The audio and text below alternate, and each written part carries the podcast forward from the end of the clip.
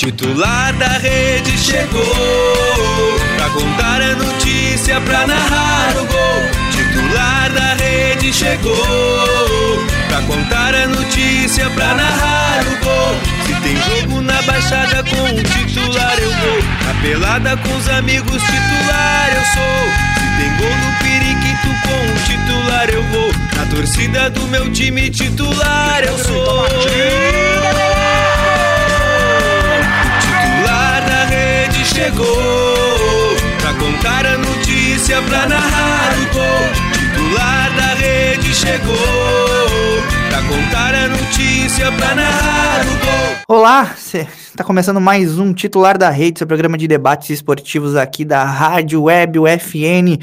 Hoje, segunda-feira, dia 24 de agosto de 2020 agosto, um ano, um mês que geralmente parece um ano inteiro, em 30 dias, esse mês passando rapidinho, pelo menos para nós. Na verdade, o ano de 2020 está passando voando, parece que a gente está ainda no início do ano, mas já estamos em agosto por conta da pandemia, enfim, de tudo isso que está acontecendo aí no mundo inteiro.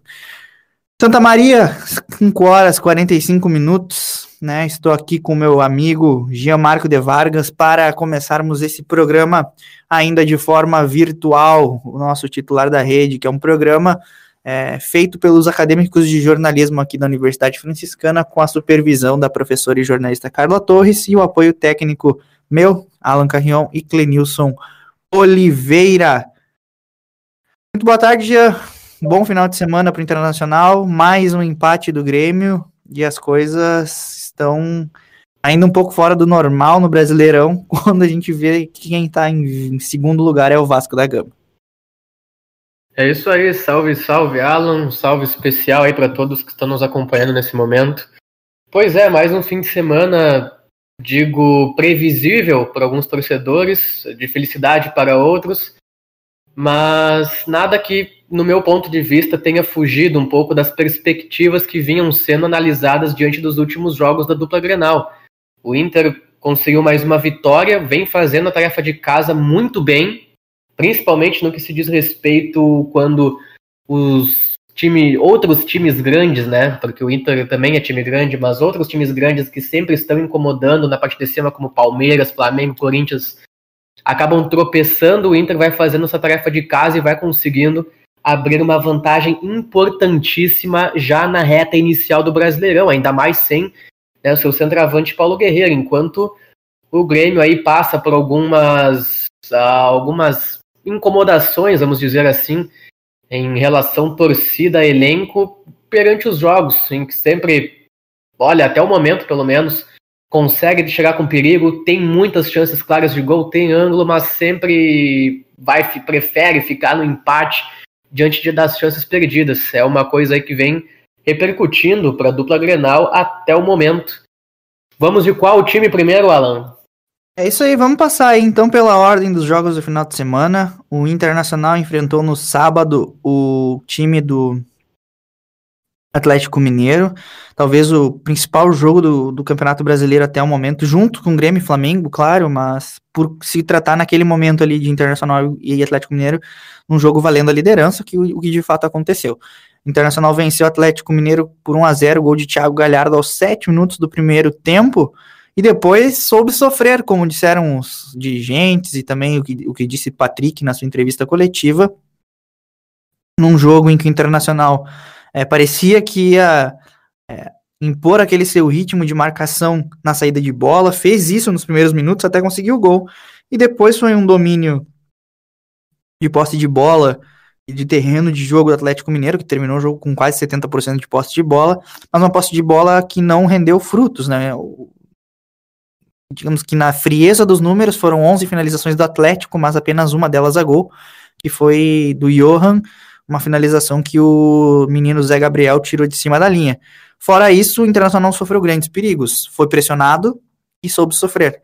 Né? Foi o que aconteceu na partida de sábado e eu te pergunto, Gia, tu achas que o Internacional tem bala na agulha para se manter na liderança durante o ano? Olha, tendo é, como parâmetro a situação das outras equipes do Brasileirão, eu digo que sim. O Inter tem plenas condições de se manter. A gente sabe que, ainda mais com volta de Libertadores, Copa do Brasil, não dá para abraçar todos os campeonatos juntos. Mas, ou melhor dizendo, poder pode, mas a dificuldade para manter uma regularidade é, mai, é maior. Né? Mas a equipe colorada tem plenas condições, visto que, como eu havia falado, falado anteriormente, equipes como Palmeiras, Flamengo e Corinthians, que sempre estão incomodando na parte de cima, pelo menos uma delas, né, a cada temporada, todas estão tropeçando até o momento. O Palmeiras vem se erguendo aos poucos, mas não é, não são aqueles times que sempre, né, buscam a manter-se nas quatro primeiras posições desde o início da tabela. Agora tivemos a notícia, por exemplo, de que o Flamengo é, confirmou lesões de Rodrigo Caio e Gabigol sem data para recuperação. Então você vê que são fatores ah, hoje, podendo se dizer, anormais para essas equipes que vêm sofrendo bastante na volta da pandemia no futebol. E em razão a isto, eu digo que o Inter tem plenas condições, é o, é o time que não vem decepcionando, não decepcionou até o momento, de seis. Contra o Fluminense decepcionou. Não, não, sim, mas pegando numa estatística em geral, principalmente com os seus jogos, é, tá tudo bem, enfrentou o Curitiba que não, tá, não, não estava tão, tão bem esquematizado, o Santos estava em crise, mas eu acredito que isso não, não são parâmetros a tirar o mérito colorado, principalmente porque vem conseguindo seus, seus, é, seus resultados positivos. Tudo, é, contra o Fluminense, acredito é, como você até falou, né, poderia ter conseguido a vitória, estar invicto aí no Campeonato Brasileiro, mas vem fazendo a tarefa de casa. é, o jogo agora da, da, equipe colorada contra o Atlético Mineiro foi uma prova, e posso dizer também um certo ânimo a mais para o torcedor, de conseguir ver sua equipe conseguindo né, jogar um futebol ofensivo, buscar o resultado é, positivo sem a presença do centroavante Paulo Guerreiro, que no meu ponto de vista, pelo menos, é o melhor, no momento, melhor centroavante sul-americano, que atua aqui né, na América do Sul. E o Thiago Galhardo vem desempenhando uma grande, uma excelente função, excelente jogo aí nos 90 minutos, até como havíamos falado em outras edições, não teria por que preferir o William Potker a Thiago Galhardo, né, na equipe colorada. E mais uma vez, né, eu ressalvo, né, nesse, nessa edição especialmente, o Inter até o momento merece palmas pelo que vem fazendo. A gente sabe que a equipe do Atlético Mineiro não é, não está sendo fácil de se bater, principalmente neste ano em que Jorge Sampaoli assumiu o comando. E sem a presença do, do Paulo Guerreiro, tendo em vista que o Inter vinha numa sequência de derrotas de Grenais, com uma pressão imensa da torcida, escancarando ao clube. E também, até um fator que eu coloco entre parênteses, que pode parecer não desequilibrar o elenco dentro de campo, mas eu acredito que tenha alguma interferência, que no caso, desde a saída, foi, que foi desde a saída do Rodrigo Moledo para o banco de reservas e a venda do Bruno Fux, que não atuou mais, o Vitor Cuesta agora se acostumando com o Zé Gabriel, bate um pouco. É uma nova. É um novo hábito que o sistema defensivo do Inter vem aí lidando aos poucos. Então, Alan, olha, uh, na edição de hoje, os méritos da, do meu comentário, principalmente vai a equipe colorada que vem, olha, surpreendendo e vem se reconstruindo em busca de ser aquele internacional que foi visto anteriormente ao período da, da pandemia. É, é verdade. E é, a questão é assim, eu não vou aqui colocar o Internacional é, como possível postulante ao título, embora hoje, olhando a tabela, não se possa dizer o contrário.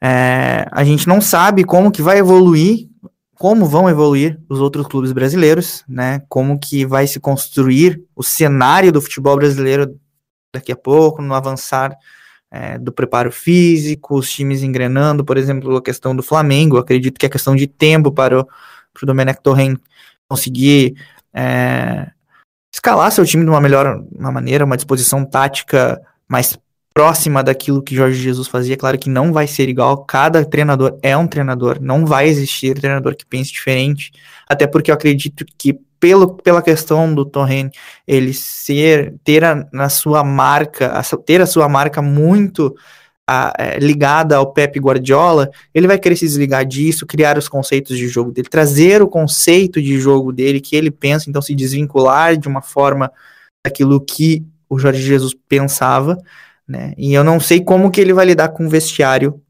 do Flamengo. Eu não sei como é que vai acontecer as coisas no Flamengo, como vão acontecer as coisas no Flamengo, melhor dizendo.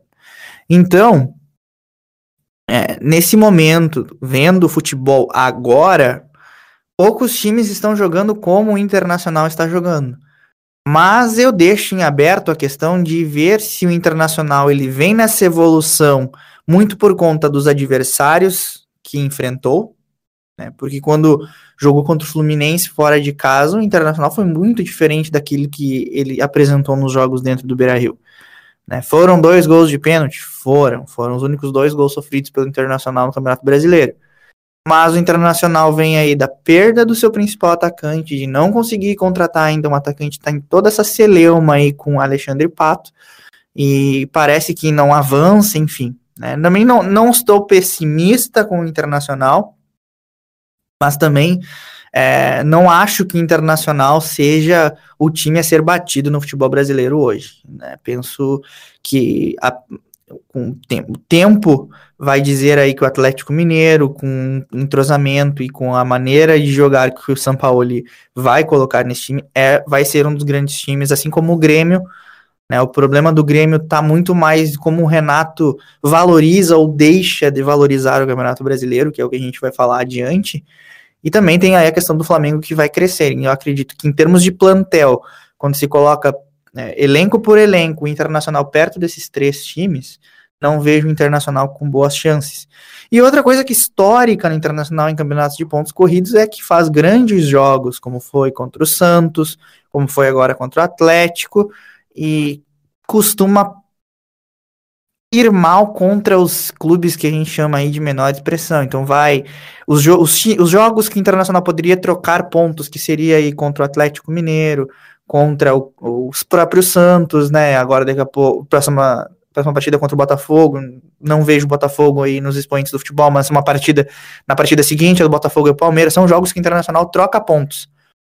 E, isso é totalmente normal. Só que tem que se saber que os três pontos contra Atlético, os três pontos contra Palmeiras, três pontos contra o Santos, valem os mesmos três pontos contra Atlético Goianiense, contra Esporte, contra o próprio Bragantino. São jogos que têm a mesma valia na, na, na questão da tabela. Então é, é de suma importância. E se a gente olha a tabela, Gia, se a gente olhar para a tabela, assim, ver os 20 times que estão no Campeonato Brasileiro, a grande maioria são times de menor expressão em termos de elenco, de história, e que o Internacional teria, eu boto aqui o teria, deixo né, é, essa questão aí é, de interpretação, enfim, porque nada no futebol é concreto, é, ou se dá certeza absoluta, então a gente deixa aí no campo da suposição, o Internacional teria mais chances, teria uma obrigação maior de vencer essas partidas, que é o que não acontece historicamente. Não precise ir muito longe para ver que o Internacional perdeu campeonatos dessa forma. Basta ali olhar em 2018, em que o Internacional assume uma liderança num jogo dificílimo contra o Grêmio, inclusive a última vitória em Grenal, e na rodada seguinte vai a Chapecó e perde para a Chapecoense. Então é de praxe do Internacional deixar escapar pontos importantes contra equipes em que esses três pontos seriam mais viáveis do que jogos mais difíceis. Contra o Pro, como foi esse exemplo, era mais viável. Quando tu olha uma tabela, tu diz o Inter vai empatar, vai, vai pode trocar pontos ali com o Grêmio, mas vai ganhar os três pontos da Chapecoense. E o que aconteceu foi realmente o inverso. O Internacional ganhou os três pontos contra o Grêmio em 2018 e perdeu três pontos para a Chapecoense. Então é isso que faz o Internacional ao longo dos anos não se aproximar é, de forma concreta do título. Vai ser diferente em 2020, 2021, porque o, o campeonato vai terminar em 2021, não sabemos. Até o momento, o Internacional venceu os confrontos contra os melhores times contra os piores times, perdão, exceto contra o Fluminense, né? Um jogo internacional saiu ganhando e conseguiu deixar empatar e virar o jogo em dois pênaltis infantis, mas enfim, né, são coisas do futebol. E o mesmo eu vejo que está acontecendo com o Grêmio. Né? A tabela do Grêmio talvez esteja, tenha sido mais difícil que a do Internacional, mas teve times também fracos que o Grêmio enfrentou. Foi o caso do Fluminense. Fluminense o Grêmio ganhou. Aí na rodada seguinte, tendo a oportunidade de arrancar bem no campeonato, Renato Gaúcho poupa os titulares e consegue arrancar suado um empate contra o Ceará. Aí vem recebe o Corinthians em casa. O Corinthians é um grande time, um, um jogo mais difícil, em que o Grêmio poderia ter vencido e desperdiçou um pênalti, terminou no 0 a 0 Foi pro, foi pro Rio de Janeiro enfrentar o Flamengo. Bom, aí era um jogo mais difícil, mas o Grêmio tinha o controle do jogo e tinha o score até os 43, 44 minutos do segundo tempo, quando o Kahneman emulou o Bressan e abriu o braço dentro da área cometendo pênalti. É, e a mesma coisa aconteceu ontem. O Grêmio enfrentou o Vasco, que na minha opinião é um time fraco, embora esteja lá em cima, mas se a gente olhar a tabela do Vasco também é uma tabela fácil, que teve até o jogo contra o Grêmio, é, e o Grêmio vai lá e perde mais dois pontos. Então o Grêmio vem de quatro empates consecutivos contra times, exceto o Flamengo, é, não são fortes, né? O Corinthians, a gente, a gente teme mais o Corinthians, mais pela história do que propriamente pelo elenco e pelo futebol desempenhado.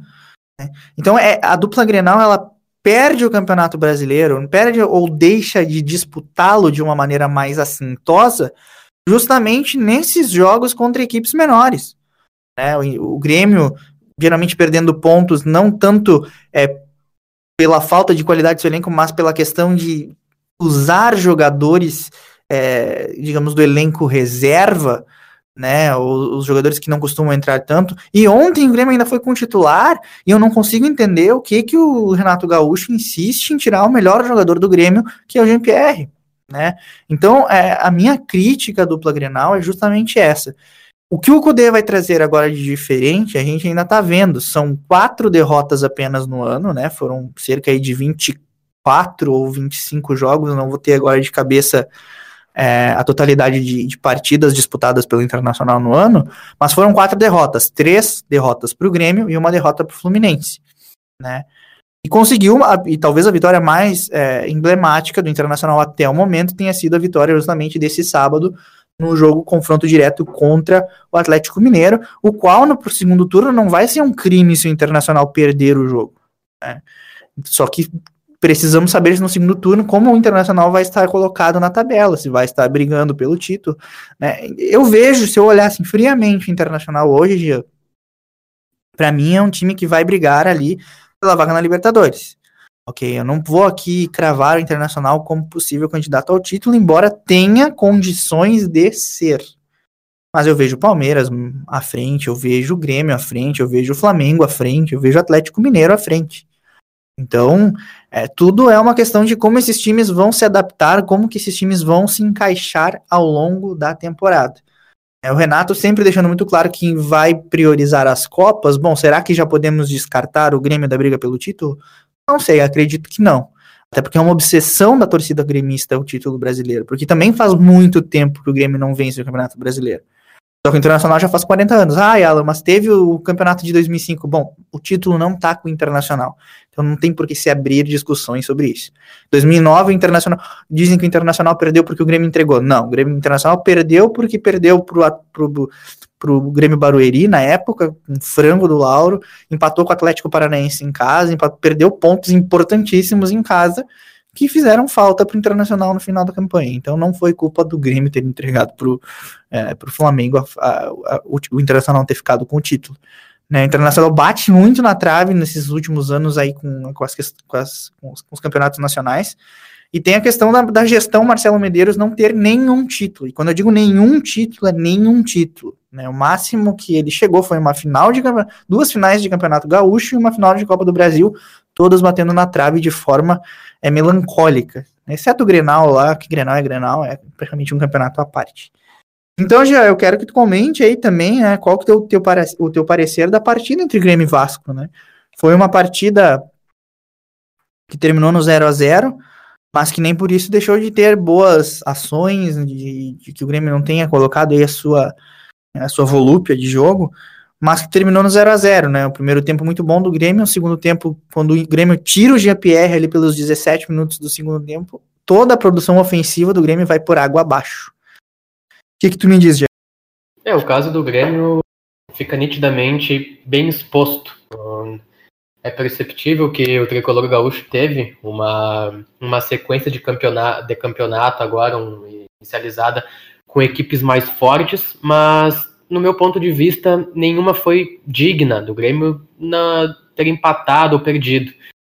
O tricolor desde o início da quando a partida contra o Fluminense vem é, pecando em olha alternativas, opções muito toscas durante os 90 minutos.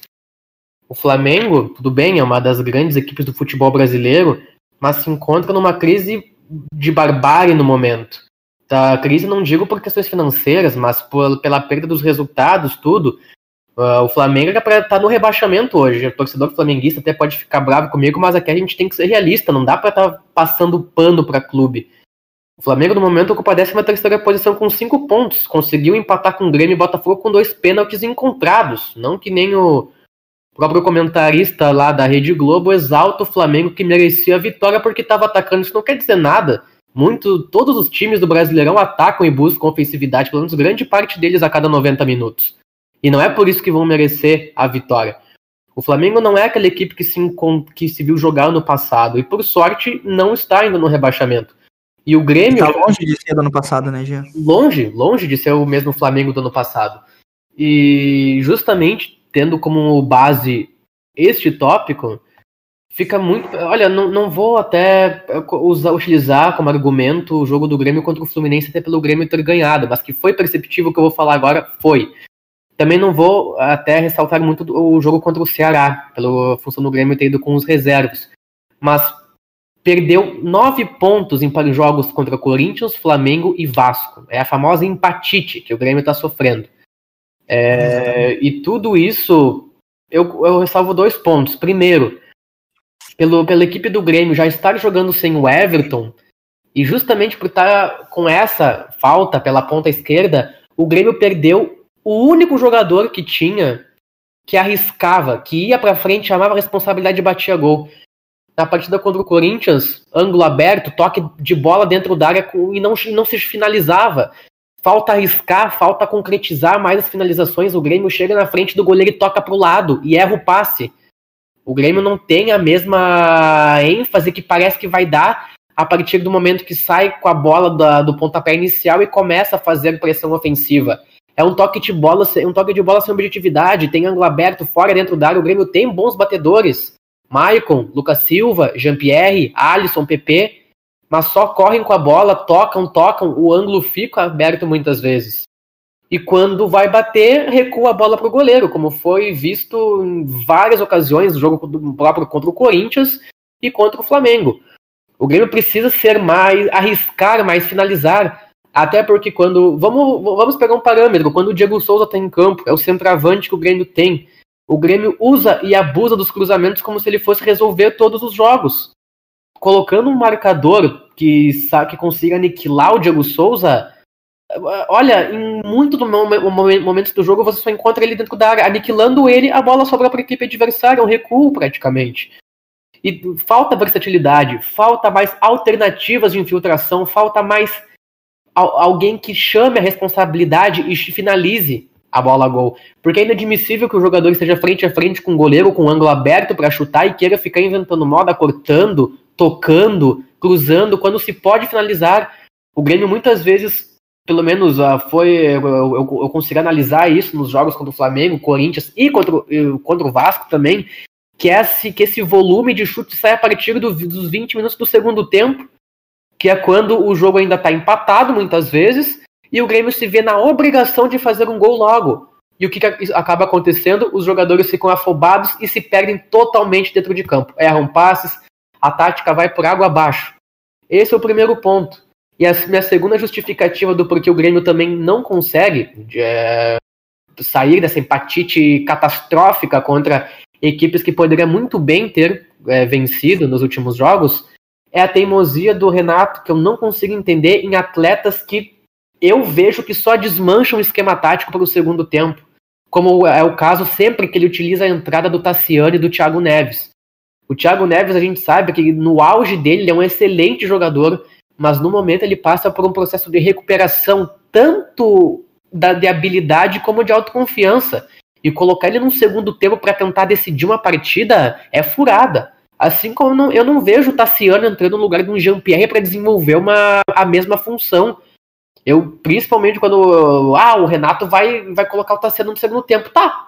É, quer dizer que parece, pelo menos, não só para mim, mas para o torcedor, que quando opta pela alternativa de atletas assim é porque quer segurar o empate até o final. Porque se já com a equipe titular não vem saindo as conversões, não vem saindo os gols, muitas vezes como né, ressalvando a, a primeira justificativa dos atletas não finalizarem, não puxando, não chamarem responsabilidade para bater a gol, tanto quanto as chances perdidas, né, cara a cara que a gente, a gente viu, Jean-Pierre contra o Cássio no jogo contra o Corinthians, o Alisson contra o Diego Alves contra o Flamengo, é, colocar atletas que não vão agregar positivamente na equipe é, é, um, é, é trocar seis por meia dúzia. Eu, muito pelo, eu, pelo menos, considero que o Grêmio vai conseguir agregar uma chance de perder que não tinha até o momento a partir da entrada desses profissionais. Nada contra cada um, mas a, a, o Grêmio quer a vitória. O técnico Renato até já falou em entrevista início agora da, na volta da temporada que o Brasileirão era um sonho que ele tinha porque era o título que faltava conquistar pelo Grêmio. Então tá na hora de rever rever algumas alternativas, rever algumas táticas e, e, o método da equipe agir dentro de campo. Isso é o que vem, né? O Grêmio, ah, tá invicto a não sei quantos jogos, a mais de 11, 11 jogos, tá, mas estar invicto é uma coisa. Agora, você desperdiçar vitórias quando teve as chances, as alternativas, é algo completamente diferente para um plantel que busca sempre, né? Alçar e, e alcançar os títulos que disputa, as competições que disputa. E uh, colocando mais um parênteses, dando, né, voltando duas edições do titular atrás, que foi quando nós comentamos a respeito do porquê a equipe do Grêmio poupava os titulares, diga-se de passagem, né, no jogo contra o Ceará, que eu inclusive defendi pelo viés de que a região era diferente, pelo próprio risco de contaminação. O Grêmio sofre com desfalques a todo momento, e aí eu puxo aquela fala do Alan novamente Sabe, se jogadores se lesionam em treino, em jogadas bestas, não tem por que poupar que se lesione então jogando bola. Sabe? E até vimos uma certa evolução no jogo contra o Vasco do, de, da presença dos titulares, né, para algo que já era esperado ter só os reservas em campo.